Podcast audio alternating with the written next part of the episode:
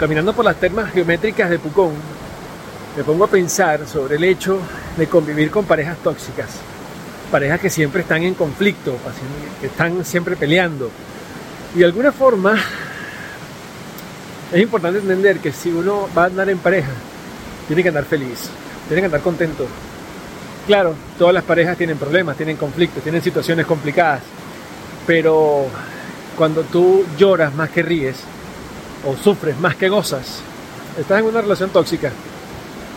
No sé, me dio por reflexionar al respecto en este sitio tan hermoso, porque uno tiene que vivir la vida con las personas que te hacen vivirla bien. Porque si la vives mal, cualquier cosa que viva, siempre vas a sufrir.